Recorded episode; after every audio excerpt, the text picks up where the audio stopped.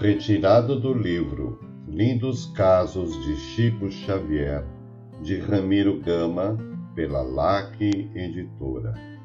Caso número 144 Tudo se paga.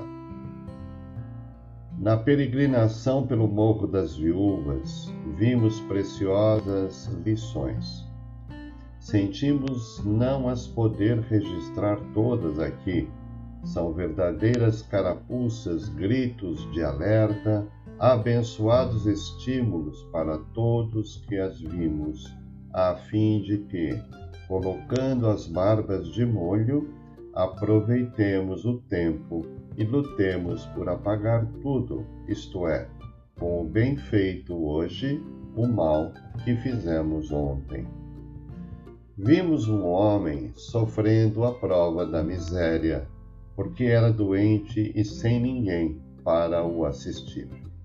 O Chico pediu-lhe que nos mostrasse o braço direito, tirou o paletó e nos colocou diante dos olhos um braço enorme com os babados de carne mole arroxeada, esquisita, mas parecendo um açoite enrolado cheio de nós. Saímos de seu quarto impressionadíssimos. Mais adiante, o Chico explicou-nos: Este nosso irmão foi, no passado, um capataz muito mau.